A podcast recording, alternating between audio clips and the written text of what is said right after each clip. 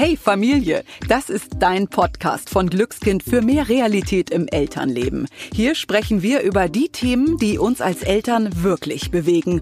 Ungeschminkt und informativ. Mainstream oder bla bla gibt es bei uns nicht. Dafür wertvolle Tipps, tolle Persönlichkeiten und ganz besondere Geschichten.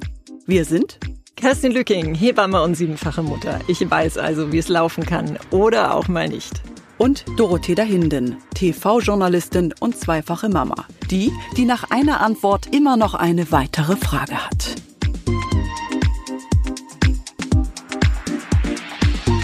Da sind wir wieder bei einer neuen Folge von Hey Familie.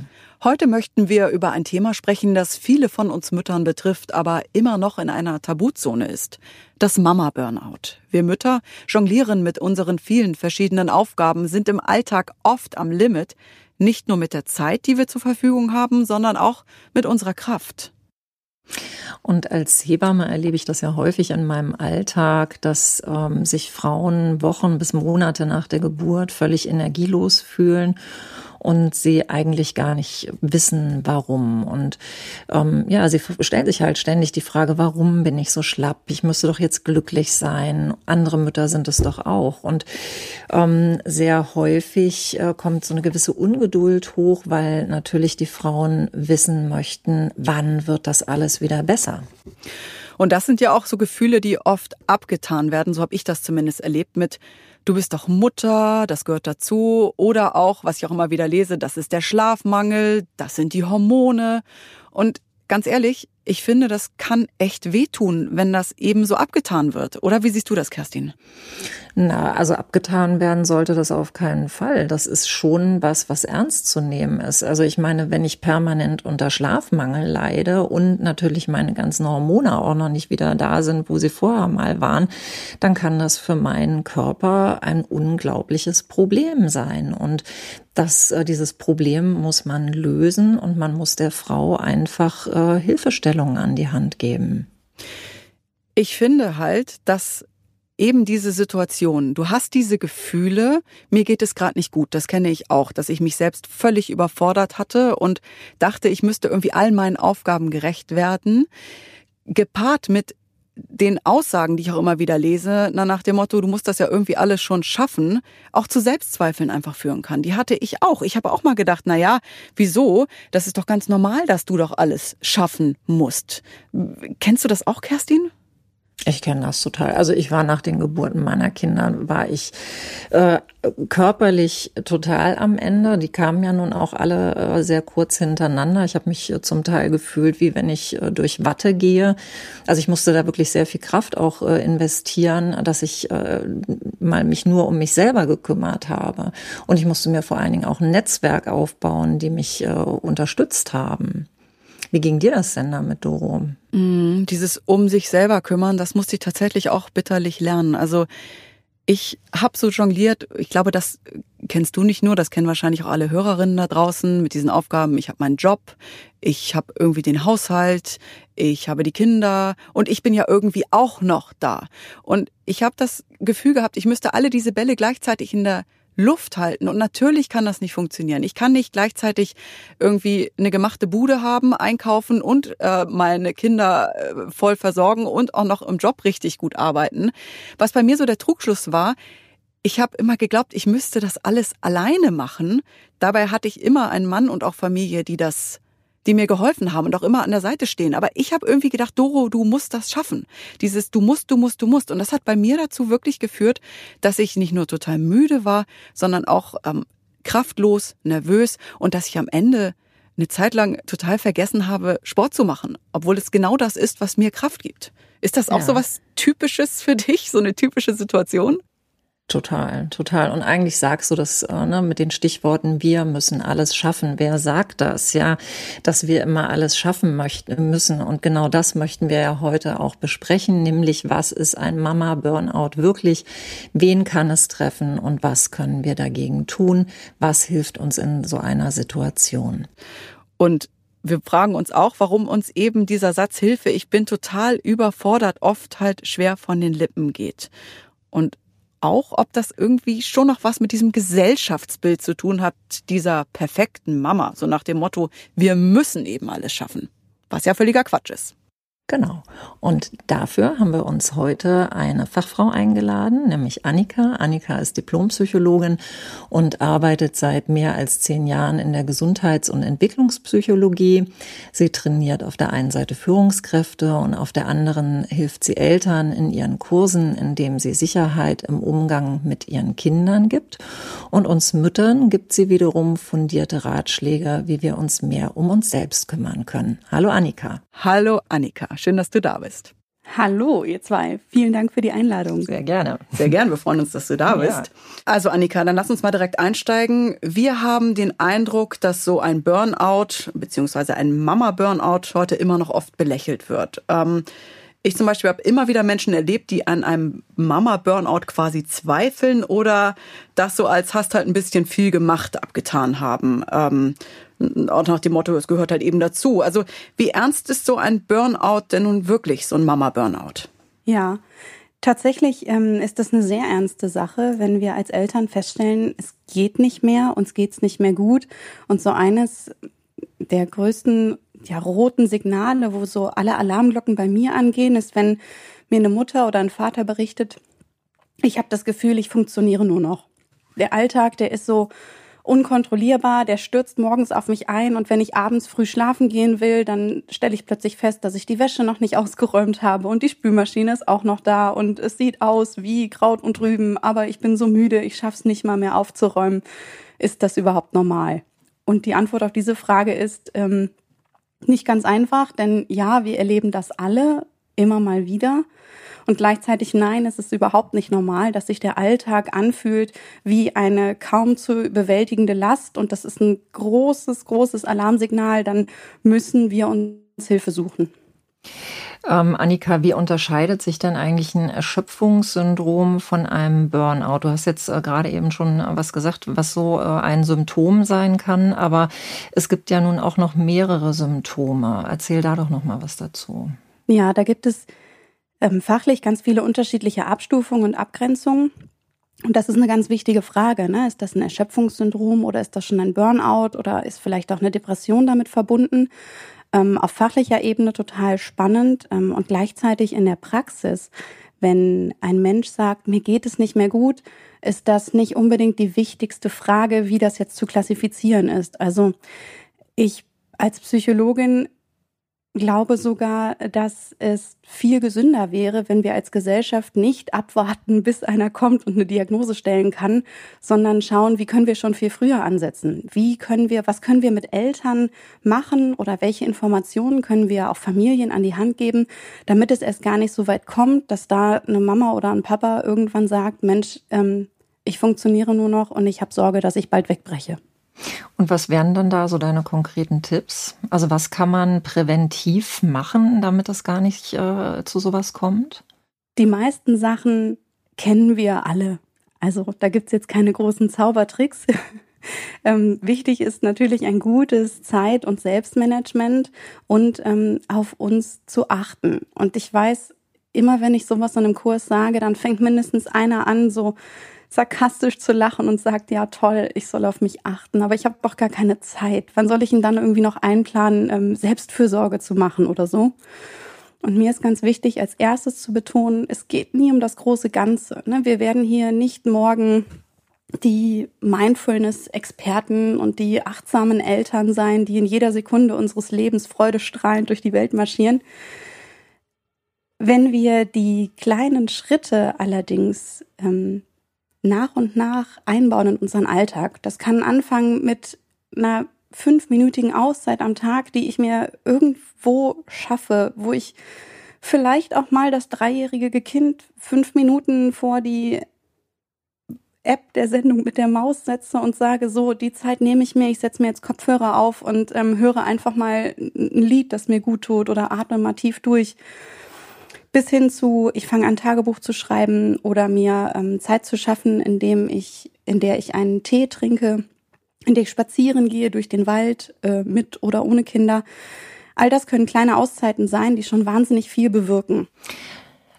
Annika, ähm, so dieses Mama-Burnout ist ja ein Begriff, der noch meiner Meinung nach gar nicht so lange äh, kursiert. Woher denkst du, kommt das? Also wie war das jetzt so in der Generation unserer Mütter? Waren die auch schon äh, so am Limit oder ähm, hat sich das erst entwickelt in den letzten, ich würde mal sagen, zwei Jahrzehnten vielleicht? Ja, ich glaube, das ist tatsächlich kein neues Thema. Wir hören das ja auch ganz oft von der älteren Generation, die dann sagen, na ja, aber die Frauen heute, die stellen sich auch irgendwie an.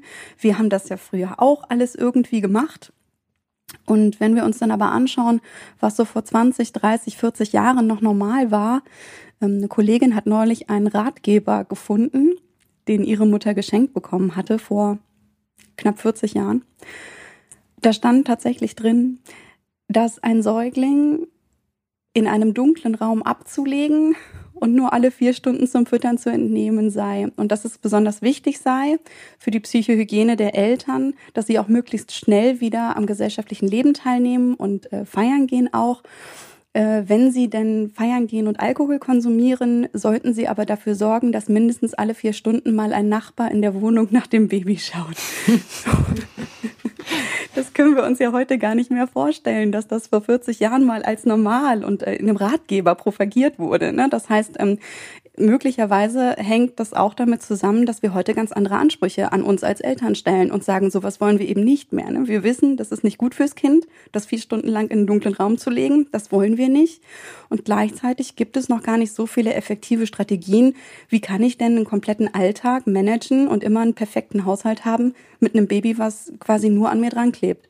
Die Antwort auf diese Frage ist eigentlich ganz einfach. Das funktioniert nicht. Aber das muss sich in der Gesellschaft noch rumsprechen. Das heißt, Annika, aber nochmal konkret gefragt, was führt denn bei vielen Müttern zu einem Burnout? Was ist es denn wirklich? So was, was erlebst du als Psychologin? Also nicht nur in deinem Job, vielleicht auch in den sozialen Netzwerken. Ja, ich glaube ganz oft, das ist die Diskrepanz, der Anspruch von außen, das Gefühl, das muss ich doch eigentlich schaffen, der kollidiert mit dem Alltagserleben. Es passt einfach nicht alles in 24 Stunden. Mhm. Das heißt, ähm, wir strengen uns an und strengen uns an, um eben das zu erreichen, was wir aber gar nicht schaffen können. Ja, und manchmal haben wir das Gefühl, heute hat's doch alles ganz gut geklappt, weil dann wirklich mal die Kinder haben perfekt kooperiert, alles war aufeinander abgestimmt, nirgendwo ist eine Unplanbarkeit eingetreten, wir waren pünktlich, es gab keinen Stau und uns hat keiner angerufen, mit dem wir nicht gerechnet haben. Und diesen Tag nehmen wir dann plötzlich als Maßstab für alle anderen Tage und wundern uns, warum es nicht klappt, sobald irgendeine Unplanbarkeit auftritt. Und das Elternleben ist ja quasi eine Aneinanderreihung von Unplanbarkeiten. Aber wie ist denn dann so die Symptompalette? Also was, was erlebst du? Was sind so die Symptome eines Mama-Burnouts? Hm. Oft fängt es damit an, wenn Frauen berichten, dass sie Probleme haben einzuschlafen, durchzuschlafen, dass sie viel gereizt sind und dieses, dieses Gefühl nur noch zu funktionieren. Das ist das erlebe ich jetzt ganz zentral. Das ist ganz häufig Bestandteil, dass wir irgendwie sagen, Mensch, ich habe das Gefühl, ich, ich bin nur noch dafür da, um hier Dinge zu erledigen. Und wie ist es, wenn die Frauen sehr viel weinen? Ist das schon eher so oder geht es schon so in Richtung Depression?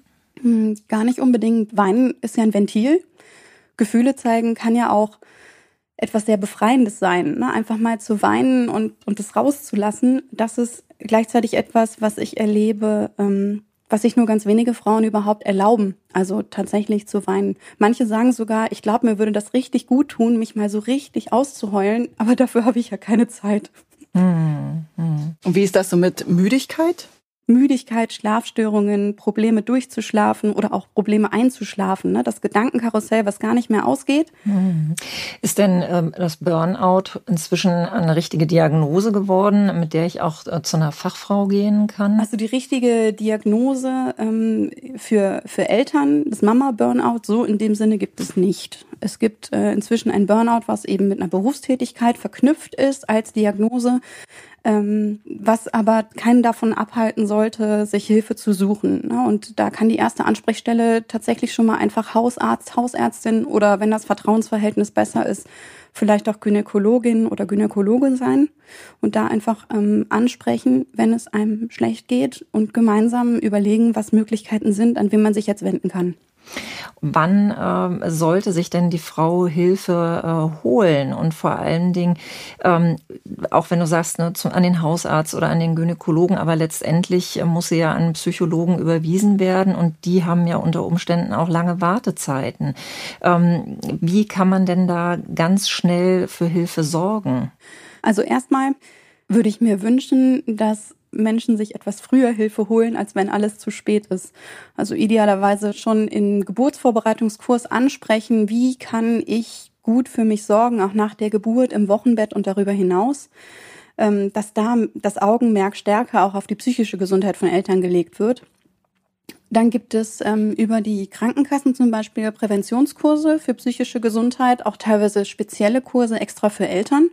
Die findet man, wenn man auf der eigenen Krankenkassenseite mal so ein bisschen rumklickt. Da gibt es in der Regel ein Präventionsangebot, ähm, meistens ein regionales, aber inzwischen auch ein zunehmend größeres Online-Angebot.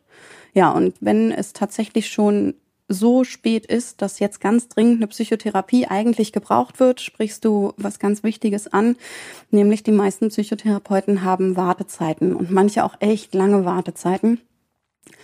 Was man da machen kann, ist ähm, natürlich Psychotherapeuten direkt abtelefonieren, immer notieren, wen man wann angerufen hat und wie lange die Wartezeiten sind. Dann kann man seine Krankenkasse um Hilfe bitten. Ähm, idealerweise kann man denen dann schon sagen, ich habe schon, weiß ich nicht, acht, zehn angerufen und die Wartezeiten sind alle super lang. Ähm, habt ihr Tipps für mich? Könnt ihr mich irgendwie unterstützen? Das zweite sind die Ausbildungsinstitute psychologische Psychotherapeuten müssen ja nach ihrem Studium noch eine Ausbildung durchlaufen. Und im Rahmen dieser Ausbildung ähm, brauchen die auch Patienten, die dann unter Supervision therapiert werden. Ähm, da kommt man manchmal schneller an den Platz. Also lokale Ausbildungsinstitute mal googeln und die auch abtelefonieren. Ja. Und wenn es ganz doll ist, kann ich doch im Zweifel immer auch in die Notfallambulanz eines Krankenhauses gehen oder der Psychiatrie gehen, oder? Genau, wenn es ganz schlimm ist, allerdings die Notfallambulanz einer Psychiatrie, die ist, ja, die müssen darauf achten, besteht da jetzt akute Gefahr für Leib und Leben dieser Person oder anderer Person. Und wenn das nicht akut ist, schicken die einen möglicherweise auch wieder weg. Also angenommen, jetzt hört jemand zu und sagt zum Beispiel, ich bin mir jetzt nicht ganz sicher, ob meine Frau, meine Partnerin tatsächlich ein richtiges Burnout hat. Ich mache mir Sorgen. Was ist so der Punkt, wo du sagst, Annika, ab jetzt braucht sie Hilfe?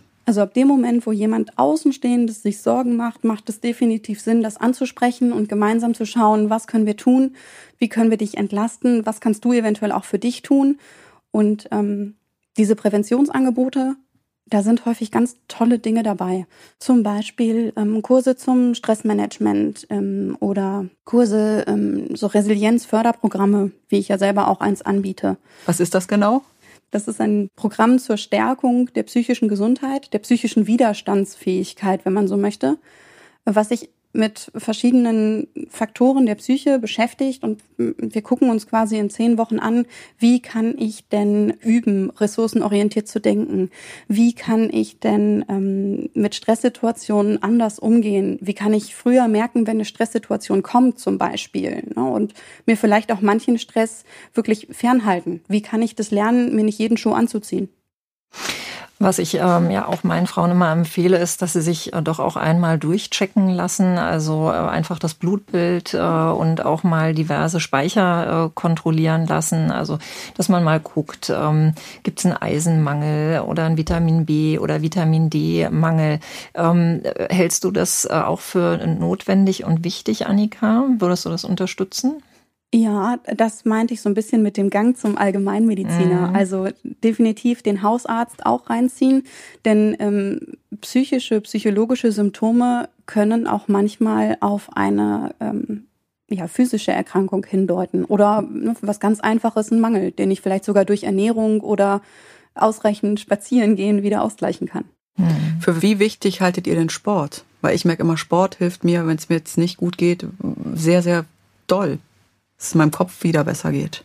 Ja, sehr wichtig äh, halte ich das. Äh, ne, das äh, du, du gibst deine überschüssige Energie, kannst du nach außen äh, abgeben und tankst aber auch wieder Kraft. Also wenn du durch den Wald äh, walkst, also ich finde, sowas gibt äh, schon viel Energie und Kraft. Nur dazu muss ich mich in so einer Situation auch erstmal aufraffen, aufraffen können. Ne? Ja, sicher, klar. Hast du dafür einen konkreten Tipp, Annika? So einfach um ja dann auch zu starten und zu sagen, ey, jetzt raus, Bewegung? Ja, was helfen kann, ist das Bewusstmachen, ähm, wie gut das eigentlich für mich ist. Ne? Und Sport wirkt ja auf verschiedenen Ebenen. Endorphine werden ausgeschüttet, also körpereigene Glückshormone, wenn ich mich bewege. Dann, ähm, wie Kerstin eben schon angesprochen hat, ähm, dass ich die überschüssige Energie loswerden kann. Also wenn ich mich gerade zum Beispiel im Stress befinde, der Körper, äh, unser Körper ist immer noch der des Menschen vor 500 Jahren, ne, der dann in die Kampf- oder Fluchtmodus fallen möchte. Und äh, Kämpfen oder Flüchten sind heute eigentlich keine angemessenen Reaktionen mehr auf Stress.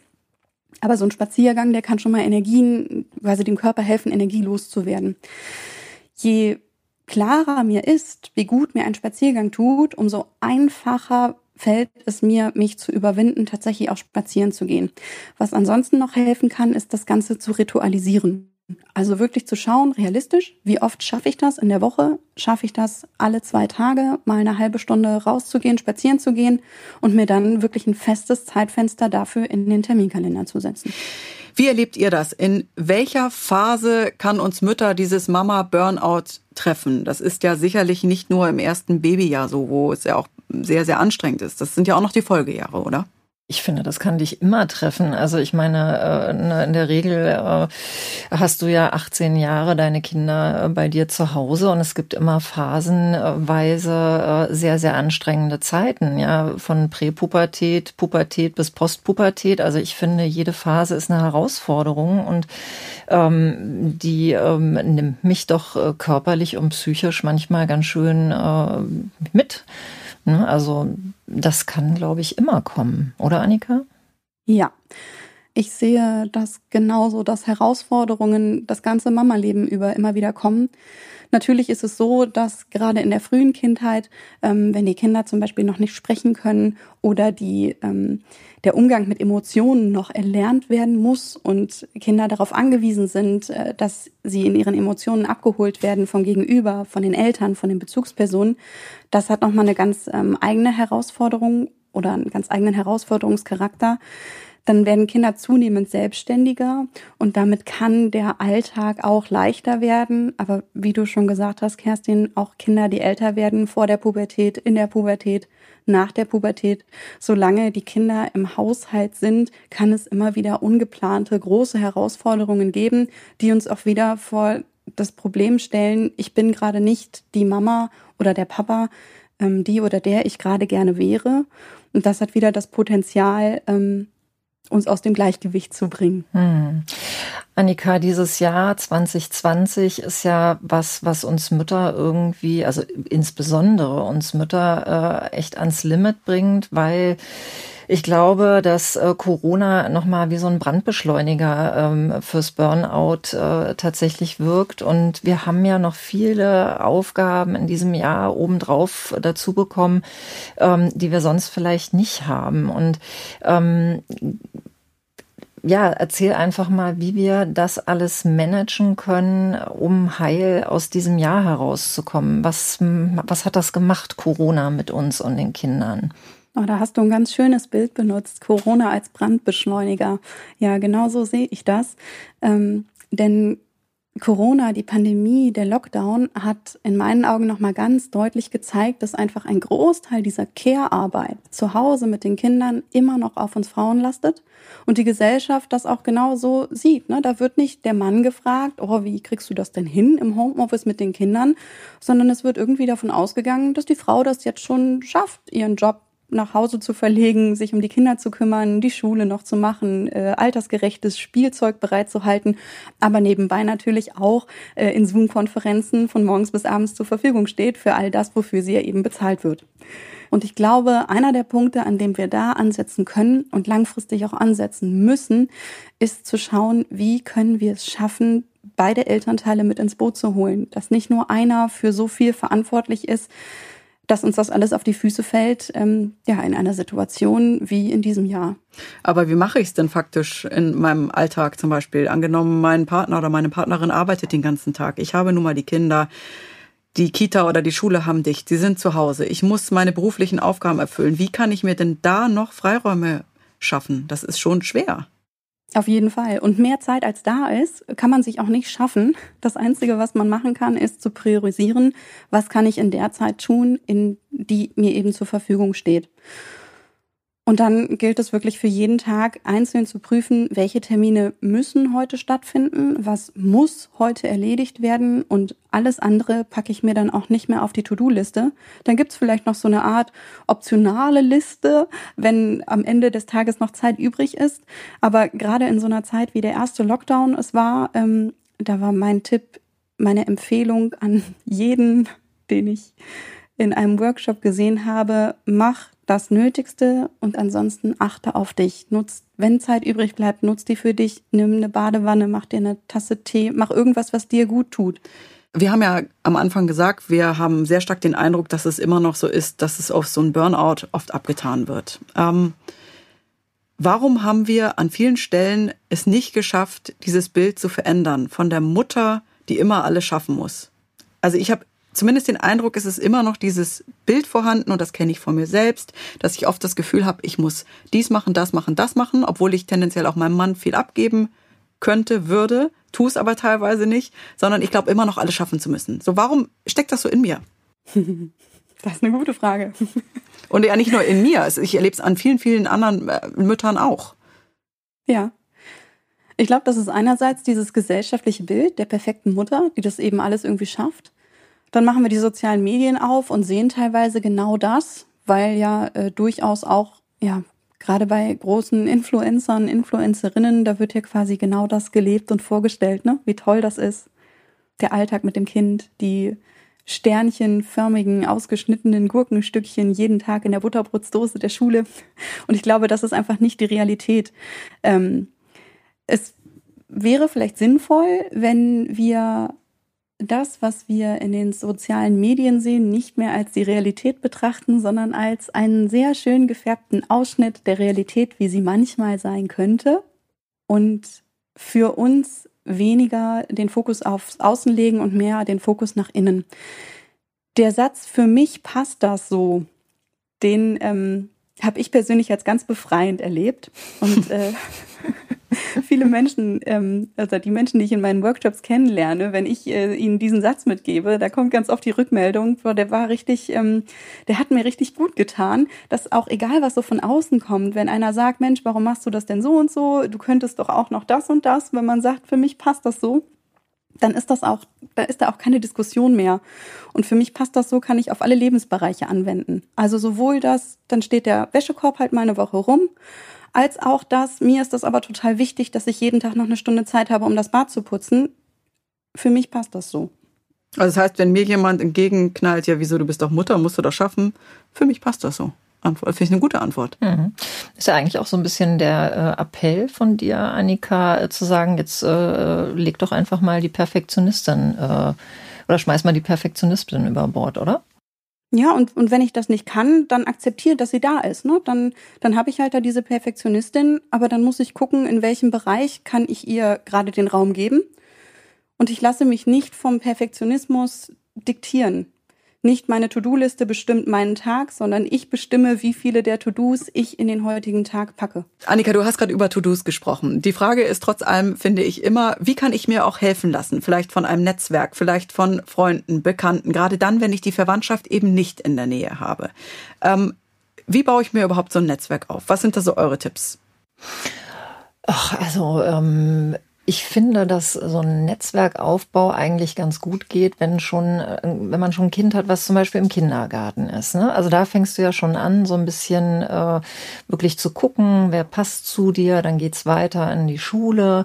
Ähm, da, ich finde, da ist so ein ständiges äh, Kommen und Gehen von neuen Bekanntschaften oder auch Freunden. Und die finde ich, kann man alle irgendwann gut mit äh, involvieren in die ganze Geschichte. Und die, die fragen ja auch oft, wenn wenn man jetzt zum Beispiel schwanger schwanger ist, ne, was kann ich dir Gutes tun, wie kann ich dir helfen? Und man muss es halt einfach nur mal annehmen, diese Hilfe. Das finde ich, fällt ja vielen Frauen so schwer. Ne? Die sagen immer, nee, nee, ich schaffe das schon. Und nee, man muss nicht immer alles schaffen. Sag doch einfach mal ja, ja, danke oder auch danke nicht sagen, ist egal. Hauptsache, man fordert sich das mal so ein bisschen äh, ein und äh, nimmt es an. Das musste ich tatsächlich auch bitterlich ja, lernen. Wirklich zu sagen, kannst du heute mal meine Kinder nehmen, ich nehme sie dann wann anders. Ja. Und vor allen Dingen ohne, dass man immer gleich im Nebensatz oder im Satz danach sagt, ja, und übrigens nächste Woche kann ich dir dann auch die Kinder abnehmen. Nee, du hast gerade akut das Bedürfnis, dass dir jemand zur Seite steht. Und da darf man, finde ich, auch einfach mal konsumieren und äh, ähm, dann irgendwann gibst du auch mal wieder was zurück. Wie siehst du das, Annika? Unbedingt. Ich sehe das ganz genauso. Ich glaube, das Problem ist gar nicht so sehr das Netzwerken, denn ähm, auch wenn wir noch kein Kind im Kindergartenalter haben, dann gibt es Geburtsvorbereitungskurse online, offline, wo man danach auch mal die Kontaktdaten austauschen kann. Ähm, aber der nächste Schritt, dann auch zu sagen, jetzt geht's mir gerade nicht gut und ich brauche mal Hilfe, der fällt total schwer. Ähm, und gleichzeitig habe ich die Erfahrung gemacht, wenn in jeder Elterngruppe eine Person sich geöffnet hat und gesagt hat, Leute, mir geht's gerade echt nicht gut. Ich habe das Gefühl, ich verzweifle gerade. Bin ich damit wirklich alleine? Dann hat mindestens eine andere Person gesagt, boah, ich bin so froh, dass du das gerade sagst. Mir geht's genauso. Und es tut einfach schon gut zu lesen, dass das noch jemand so erlebt. Also lass uns drüber reden, wenn es uns nicht gut geht. Ja an den richtigen Stellen, mit den richtigen Leuten. Nicht, nicht vor 100.000 Followern auf Social Media. Beziehungsweise ähm, auch da müssen wir darüber reden, aber dann anders. Ne? Ja. Wenn wir über unsere persönliche Geschichte sprechen, über unsere eigenen Kinder, über das, was wir gerade als herausfordernd oder auch belastend erleben, ähm, lass uns das nicht in der Öffentlichkeit breittreten, bevor wir das für uns nicht irgendwie geklärt haben. Und lass uns gleichzeitig in der Öffentlichkeit dafür sorgen, dass es okay ist, darüber zu reden. Dass Menschen bewusst ist, dass sie nicht alleine sind, wenn es ihnen mal nicht gut geht. Vor allen Dingen Mütter. Und dass wir Mütter eben nicht perfekt sind und erst recht nicht perfekt sein müssen. Und dass wir auch gar nicht alles schaffen müssen. Genau, wir Mütter sagen unseren Kindern doch immer, du bist gut, genauso wie du bist. Und dann sagen wir, aber ich bin noch nicht gut, weil ich werde meinen Ansprüchen noch nicht gerecht. So. Und Kinder lernen ja aus dem, was wir tun, ne? nicht aus dem, was wir ihnen erzählen. Und wenn die also mitkriegen, wie wir ständig an uns selbst rumkritisieren, dann ähm, kriegen die nicht das mit, was wir denen mitgeben wollen. Annika, ein schöner Schlusssatz. Wir bedanken uns ganz herzlich bei dir für das Gespräch. Vielen Dank. Und wünschen dir alles Gute. Ja, vielen Dank nochmal für die Einladung. Es hat mir großen Spaß gemacht. Uns auch. Bis bald, Annika. Bis bald. Bis bald. Tschüss. Tschüss. Wir freuen uns, wenn dir unser Podcast gefallen hat. Hast du Fragen, Anregungen oder Themenwünsche? Dann schreib uns doch gerne eine Mail an podcast.glückskind.de und Glückskind mit UE. Außerdem findet ihr in den Streaming-Portalen unter Glückskind weitere Audioformate wie Kinderhörspiele, Kinderlieder oder Einschlafgeräusche.